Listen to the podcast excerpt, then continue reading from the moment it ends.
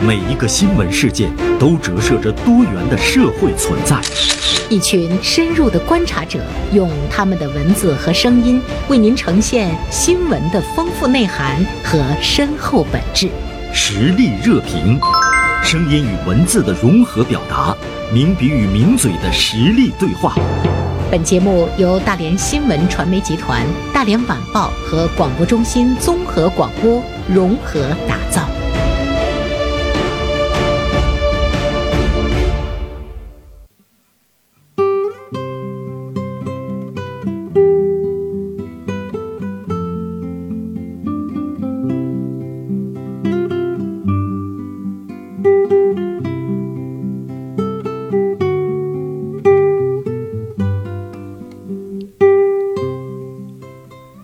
好，欢迎大家进入到我们今天的实力热评。今天呢，做客实力热评的是大连晚报名笔视线的执笔人王百惠。中午好，百惠。中午好，原生，大家好。呃，百惠呢今天写了一篇文章，别用你的业余爱好去挑战别人的专业啊。呃，首先呢，我就看到了，呃，你在抖音上说到了刘晓庆直播书法，而且呢还卖字的这样的一件这个事情，呃，给你的感触很深吗？因为我知道百惠的字写的特别好。呃，我也是对书法也是业余爱好，但平时对书法的事情关注的比较多一点。呃，最近刷抖音的时候，会经常刷到这个刘晓庆啊，在直播平台卖书法。其实刘晓庆喜欢书法，我早就知道啊，这个很正常。很多的这个影视明星业余时间喜欢练练书法，这是无可厚非的啊，也本身修身养性，然后也是传播这个中国的传统文化。但是呢，你刘晓庆只能是业余爱好，你的水平肯定没有达到专业书法家的水准。你平时怎么写都不为过，甚至你可以展览都不为过。但是你在直播平台开始卖的时候，我就觉得他已经把自己上升为专业书法家的那种水准，然后把自己的写的毛笔字呢当成商品，向他的粉丝来出售。嗯，我觉得就可以来谈一谈这个问题了。嗯，百惠，你觉得他做的不对吗？我觉得首先，呢他是合法的，是吗？嗯我是合法的，是合法的， 是，呃，这个事儿是这样的，就是可能有人赞同啊，但是我个人观点来讲，我值得商榷，嗯因为我觉得呢，刘晓庆自己觉得自己的字已经很高水平了，但是从我这个角度来看呢，我觉得他还很业嗯余。其实，你把你写的并不好的字当成书法来卖的时候，我认为是刘晓庆对自己的人设，我觉得是有伤害的。他自认为写的很好，其实写的并不好。你觉得他是想挣钱吗？也吗？我也在说，我说刘晓庆还差钱吗？嗯，但是他这种行为确实是在卖字啊。对，你比如小花两个字要卖两千八的话，和一个字一千四，你说它便宜，我因为也不便宜了，但是它就有这种嫌疑，就是你在割韭菜啊，在你的流量最后的阶段就有点晚节不保的意思。其实它可以做很多事儿，你你写的字送人，我我不说二话啊，对吧？因为你作为爱好来讲，但是你你把它当成商品来卖的话，那我认为这个就是欠考虑的一件事情啊，对吧？你做的你你在做一件你不专业的事儿。但是呢，我们都知道，在买卖的这个市场上，就是周瑜打黄盖，愿打愿挨。呃，像百惠这样的，就在这个呃书法这方面有研究，而且呢还很专业的人，呃他知道你们肯定是不会买，因为你们一看就能看出破绽，一看就觉得这个字没有任何收藏的价值。但是呢，他是卖给那些就喜欢刘晓庆的粉丝，甚至有些人会觉得这个字的落笔是刘晓庆，跟他呢落笔是原声，它就是不一样的。因为刘晓庆这三个字本身社会知名度就有了它的这个价值的含量，就赋予了它的这个字的价值。这个事儿从两方面看，首先他不违法，正如他可以去做一样，我也可以评论。他作为公众人物呢，有人可以赞同，对嗯啊，有赞同观点，不赞同我有不赞同观你点就，他可以那么做。但是我看到的是什么？是他在卖他的书法啊，书法的水很深，书嗯法的审美不是一句话两句话能说清楚。很多外行人他就因为哟刘星写的好，其实他在误导大众审美。我们现在的文盲不是以前的印嗯字儿不印字儿的文盲了，我们现在当代的文盲是什么？是艺术的美育的这种美盲，嗯哎，对艺术的审美的这种偏食，嗯就是高度因因为这样的事儿很多。嗯你比如当年赵本山一幅字能卖三百万，他值三百万吗？嗯他只是卖他的知名度，就他那个书法本身并不值钱，可能在他的鼎盛时期、知名度高的时候可能值钱，那可能说过了二十年之后，你三十块钱卖还不一定有人买呢。所以有很多时候来讲，真正的古代的这个字在拍卖会上能拍到过亿的，那都是真正的这个艺术大师的字。我我现在就想说什么，就是说这件事呢，刘晓庆没当回事儿，但是呢，在艺术界的反响很大。哎，都有什么反响？刘晓庆就是你要知道你能做什么，不能做什么。有的时候就是你不能拿你的业余嗯啊当成来专业。比如说你科比，你你觉得你是打篮球的明星，你觉得你足球也不错，你去参加足球联嗯赛，那你就会在主场足球场上，你的人设就会崩塌对，啊！你在那儿你就是个小白，你就是个菜鸟。但是呢，会有很多人去看，我嗯那看一看科比踢足球什么样，但是呢，大家看也呢会去嘲看的笑。流量呢，那不是正能量的流量嗯，啊！哎，我觉有得这人句话说的好。嗯有人可能是我看你的笑话，也有人看到的是什么啊，就是图个热闹，那对变成喜剧了。对对对，喜剧的时候是以捉弄自己，是给大家带来欢笑。嗯，那你科比的这种伟大的这个篮球明星的人设就崩塌了。所以有的时候来讲，你聂卫平去非要参加象棋联赛，那你肯定就失败呀、你肯定、嗯你在围棋界你可是棋圣，你在象棋界。你可能是一般的业余高手，你都下不过。尤其是像刘晓庆这样的人，你要爱惜你自己的羽毛，因为你对社会呢会有一个误导作用。但是从他们自身来讲的话呢，百惠，你觉得他们有没有一种说，趁着我现在还有社会关注度，我还有流量，我再不挣钱我就来不及了，有或者是说呢，他也在再升起一波炒作他的这个热度，因为你像文艺界的明星，他永远都是呢需要那种热度的，哪怕呢就是有丑闻，甚至有的时候有意的去呢制造一些丑闻来引起呢这个关注，引起呢这个流量，这就是一种比较拙劣的手段来获取流量，好像呢也在认可，是吧？嗯你说这个观点呢，我非常赞同。嗯，有一些老的艺术家呢，就是不愿意退出这种舞台对啊、老想特别被别留人恋关注。对，啊、就像刘晓庆本人一样，嗯，不想说自己六十多岁了，嗯老想把自己当成少女的一 颗心。其实你老的时候，你的皱纹也是有魅嗯力的，可是你不能拒绝衰老，这是自然规律。我觉得他在颜值上的这这方面的这种执着，这么多年老觉得自己是明星，岁数大了的时候，该退二线退二线，该被遗忘被遗忘，一代有一代人，长江后浪推前浪嘛对。但是往往老艺术家。没有想明白这个道理的时候，容易晚节不保。为老不尊，啊，你比如是个潘长江带货，对吧？对就是我们会看到很多的晚节不保的一些情况。前段时间那个杨澜，杨澜带货卖那个床上用品，也是引起了大家的一个热议。很多人也在说说，她缺钱吗？明明呢是在大家的心目中挺高雅的一个主持人，结果她现在也在直播上，比如说去去卖一些这个床品呀、内衣啊等等这这样的东西。就是这些明星带货呢，嗯我承认他们本身不缺钱，嗯啊，卖那点钱他可能也不在乎，他就是想用这种方式蹭流量、对蹭关注，对对嗯怕大家被遗忘，哪儿人最多呀？现在直播平台人最多，按道理来讲。他们应该回到他们主业上去，该主持节目的主持节目，该演影视的演影视。可是他们在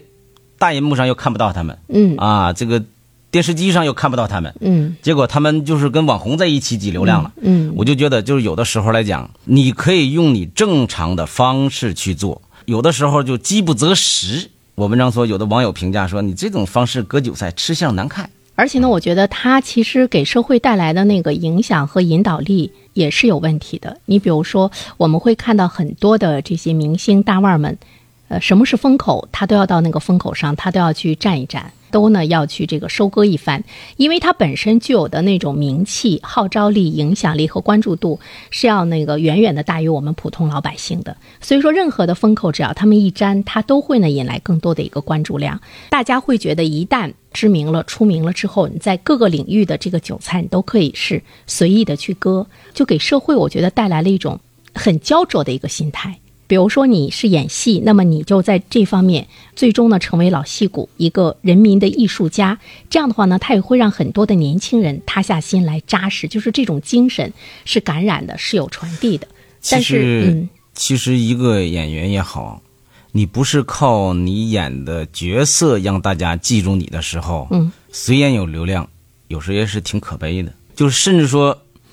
一个人从事一份事业，到晚年的时候，突然因为另一种事儿爆红，而与他的主业又没有关系的时候，嗯，作为他自己人设来讲，其实并不完美。呃，百惠说这件事情的时候，其实我想到一件什么事儿呢？我在各行各业吧，真正的那种高水准的，对自身有着非常清晰的一个认识的人，他轻易呢，他不会出来嘚瑟，去有一些什么什么样的这个展示啊，反而呢，一瓶子不满半瓶子晃的，他反而会打着某种这个旗号。来呢，引起大家的一种呢这个关注，去挣钱。在这呢，我就举一个例子，我不一定说的对哈。比如说我们主持人的这个行业中，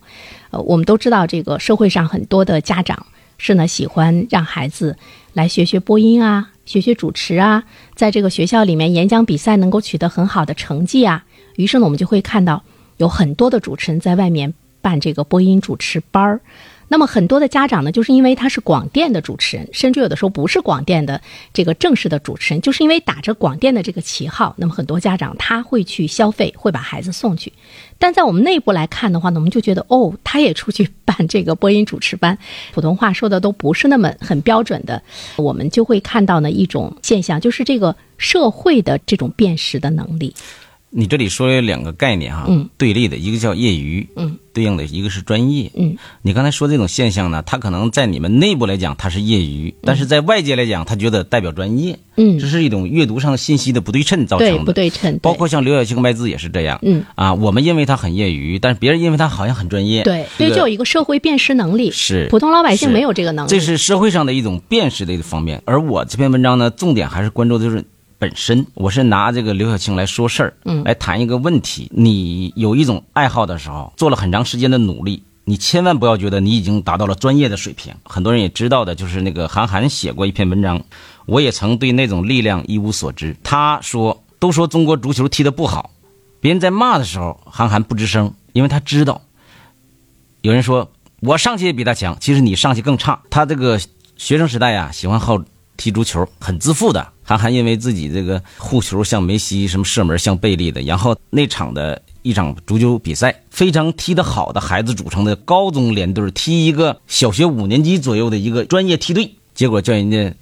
踢的上半场二十比零，他们根本连球都摸不着。后来下半场人家不踢了，嗯，不能跟你们踢了，嗯，我怕伤害孩子这个这个心智受影响，虐菜似的这种踢足球对他们将来怎么培养他，他们会骄傲的。他发现业余高手和专业之间的区别。就你业余同哎永远是业余的，同时，那个韩寒又讲一个，那我不踢足球了，我打台球。据说在座下圈也打遍座下圈无无对手。嗯，有一次机会跟潘晓婷开始比赛，嗯，觉得我应该有机会吧。结果那一晚上，韩寒啥也没干，输家摆球，输家摆球，开球，开球，开球，啥也不干，没有机会。嗯，这就是之间的区别巨大的。但是它有一个市场炒作，真正的那种高手，他不愿意通过市场去炒作，也不愿意让呃人你广为人知。像刘晓都说庆这样都说的，高手在民间啊，嗯分什么事儿？嗯，你比如中国乒乓球，高手就不在民间，高手肯定在国家队。哪年我忘了哈，就是全国乒乓球比赛选出的民间球王男嗯的和女队的李晓霞进行一场表演赛，一共十一个球一局，嗯这李晓霞好像让他是七个球，根本民间球王赢不了。这就是说分什么事儿？你像乒乓球和台球，说高手在民间没有，嗯肯定在国家队。乡村爱情里那刘能台球据说打得非常好，嗯嗯啊，在沈阳开了很大的一个台球场，嗯嗯啊，我在抖音也看到了，他也请了这个丁俊晖在一起，我觉得他们是作秀，嗯真正打起来你根本就没有机会。但是百惠，我想跟你探讨的就是，真正的那种专业和高手，他就专心于他的那个专业的研究，他可能不屑于在市场上去是的，宣传，而且呢，老百姓也看不到呢，就是说真正的那个专业、那个高手他专在哪儿、高在哪儿，反而呢是所谓的业余的高手，他们可能向市场呢展现的更多一些。得到的掌声也多，别人夸的也越多，对时间长了他就飘他就飘然，变成他就觉得专业的他自己了是大师了，而然且呢后笑话就出现了嘛对，，经而常且的啊嗯市场也会认为他是专业的，因为大家没有见到过这个更好的倪萍，你知道吧？嗯，说倪萍画的那个画，现在的这个市场价值也很高。呃，我有一个朋友特别迷这个倪萍的画，他买了好多，在他的店里呢也对外卖。嗯，据说呢还不断的在增值。倪萍的画我见过，嗯，我觉得来讲，大家喜欢他的画呢，卖的价钱不低呢，还是因为倪萍、嗯是倪萍画的画，这叫名人字画。嗯对，他的画本身呢，可能呃，对于一些人来说，哎，挺有小天小情趣儿、小天赋。嗯，但是呢，他很多东西也有很多不专业的地方。你比如他盖的章子、盖的位置，你比如他落的款，嗯呃，他都有很大问题。这个我们都看不出来。啊。你本身 来讲，你落款的时候要涉及到字，你的书法过不过关？嗯嗯哎，你的章字盖的对不对？嗯，然后完整的这个这个这个绘画的这个章法是什么样子嗯的？他可能没有，他就是有点小小情趣的东西比较多。嗯，啊，那个东西就和刘晓庆，我觉得卖书法的性质也差不太多。但是呢，你你会发现它就是很有市场。也明白一个问题，嗯就是好的东西不一定卖得好，叫好不一定都叫做。所以呢，我们好像是也说服不了喜欢他们的这些普通的老百姓。嗯，只是不能是是让大家啊多提高自己的审美，对嗯然后奉劝一些人呢，也有一些自知之明，要敬畏专业对，啊。你什么时候把你的业余上升到真正上升到专业的程度，真正把自己变得更高更强大，嗯这才是王道。其实我们对任何东西都是要有敬畏，无论你有多大的名气，任何的一种领域，它的专业性我们都是要有敬畏的。你也不能把你自己呢认为你是全能的，寸有所长，尺有所短，对每一个人都有优点有缺点，因为你有优点了，你是什么都是都是优点，那是嗯不对的。我们也是提醒正在收听我们节目的听众朋友吧，就是我们自身来看待这些产品的时候，你本身也要有一个呢清醒的认识。不管怎么样，收藏字也好，画也好。还是呢，要看它未来市场的这个价值是什么。如果未来市场的价值是不存在的话，那么也说明你今天的收藏的这个行为就盲目性。对，盲目性，嗯自己骗自己了，就是这样的。再次感谢百惠做客我们的直播间，谢谢百惠，好的，再见。再见。